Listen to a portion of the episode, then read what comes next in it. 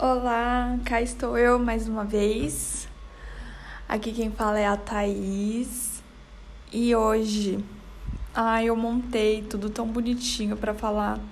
E eu já sei que vai sair tudo cagado, porque aí eu paro de olhar as minhas anotações e vou falando aqui e depois fica tudo atrapalhado. Mas espero que vocês entendam e gostem.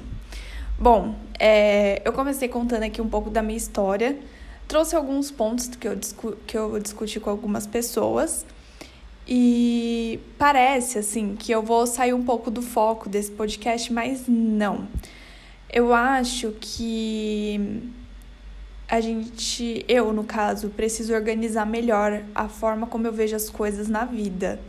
Então, como eu gosto de diversos assuntos, parece que eu tô falando um pouco de uma coisa aqui, outra coisa que não tem nada a ver. Mas no fundo, para mim, faz total sentido.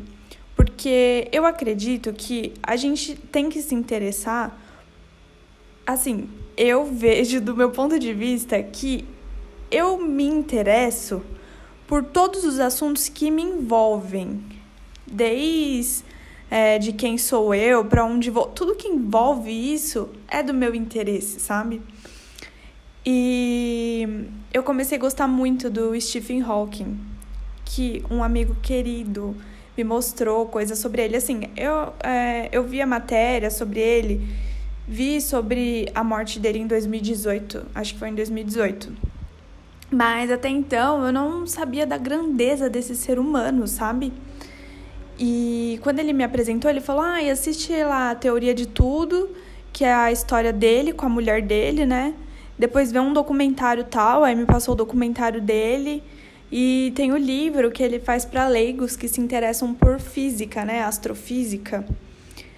E aí eu fiz tudo isso. Então eu assisti o filme A Teoria de Tudo, que é um filme lindíssimo, assim, que conta a história dele, é, ele com a mulher dele. Não entra tanto no profissional da vida dele, né? É mais da, da, da história pessoal, que é maravilhosa também. Então, deixa eu contextualizar vocês um pouco sobre isso. Talvez algum de vocês é, nunca tenha ouvido falar dele. Então, vamos lá.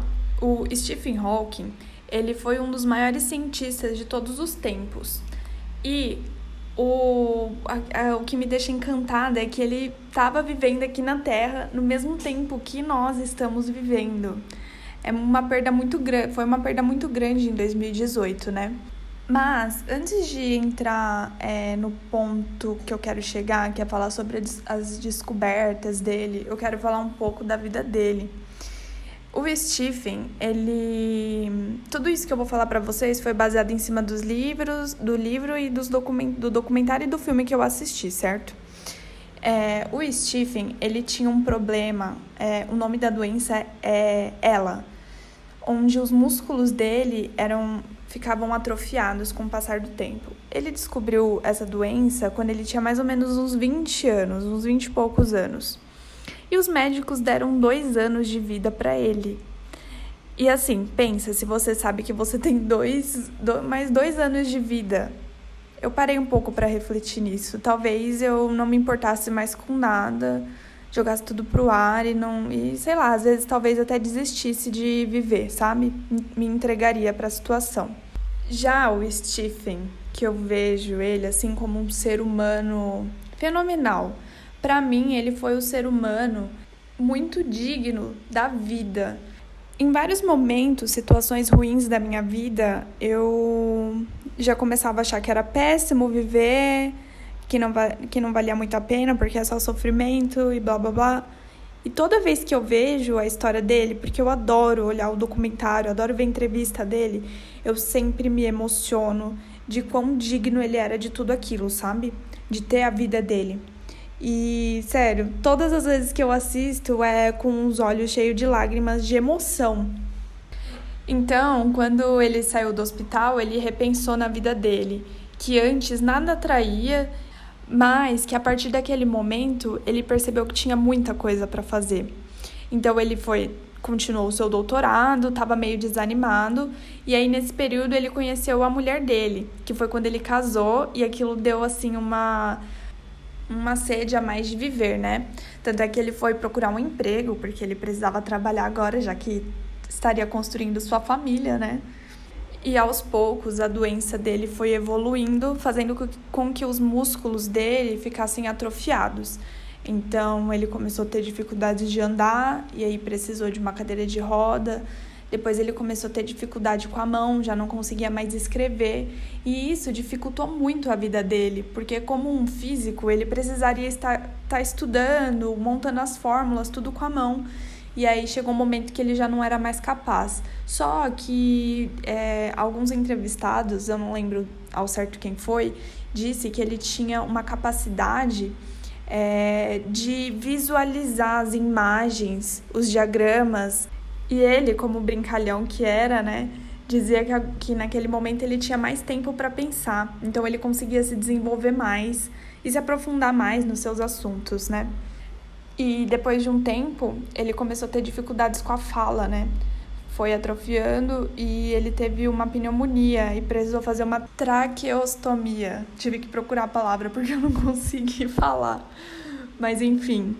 E com isso ele perdeu totalmente a sua voz. E alguém trouxe um programa para ele onde ele conseguiria ir clicando com a mão e formando as palavras.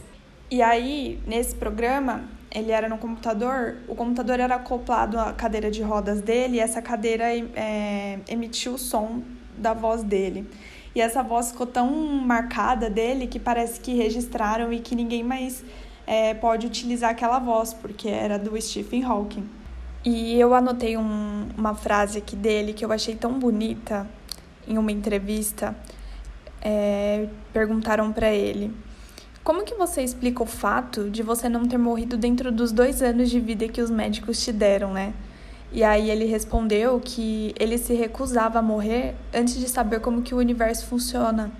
E esse é outro ponto, porque eu acho tão bonito, tão incrível as pessoas que se entregam de tal forma para a vida que conseguem é, se desviar da morte, né? Porque tem pessoas que os médicos dão é, prazos curtos de vida e a pessoa não admite, ela não se entrega, ela tem um objetivo de vida tão grande que ela consegue passar por cima disso, sabe? E aquilo ali vai te preenchendo de mais vida. E esse é o primeiro ponto de que eu acho ele de uma das pessoas mais incríveis que eu já pude ver na minha vida. Porque em momento algum ele se entregou, com todas as dificuldades, o corpo dele se atrofiando, ele sem conseguir fazer as coisas mais básicas do trabalho dele, que era como escrever, por exemplo, ele já não conseguiria. E tudo que ele precisava fazer tinha que ter alguém ao lado dele. Mesmo assim, ele em momento algum se entregou. Também tem uma segunda questão, que é uma frase que a mãe dele é, deu na entrevista, que ela falou assim: ele consegue viver bem na sua cabeça, coisa que pode ser quase impossível para os outros seres humanos. E, gente, isso daí fica muito claro. Quantas vezes a gente para para pensar e a nossa cabeça começa a viajar e aí se torna aquela briga interna entre você com seu ego, sabe aquela coisa? Então imagina você ser uma pessoa que parece ser solitário, por mais que esteja rodeado de pessoas que cuidavam deles, né, dele, ele vivia ali sozinho, preso dentro do corpo dele, que é uma coisa meio que impossível e que ele, assim, para nós meros mortais, agora ele conseguia lidar super bem com isso além de ter um senso de humor muito bonitinho nas entrevistas, ele fala: Ai, sério, eu tenho vontade de apertar. Espero que ele me ouça. Queria muito poder ter tido a oportunidade de conversar com esse ser humano extraordinário. Bom, e aí eu dei uma breve resumida assim na história dele, só para vocês entenderem de como a capacidade dele assim era limitada, mas em momento algum ele se entregou para isso e conseguiu fazer grandes descobertas relacionadas à astrofísica. E aí eu vou trazer alguns pontos para vocês, porque eu acho isso incrível e eu queria muito compartilhar esse tema com vocês.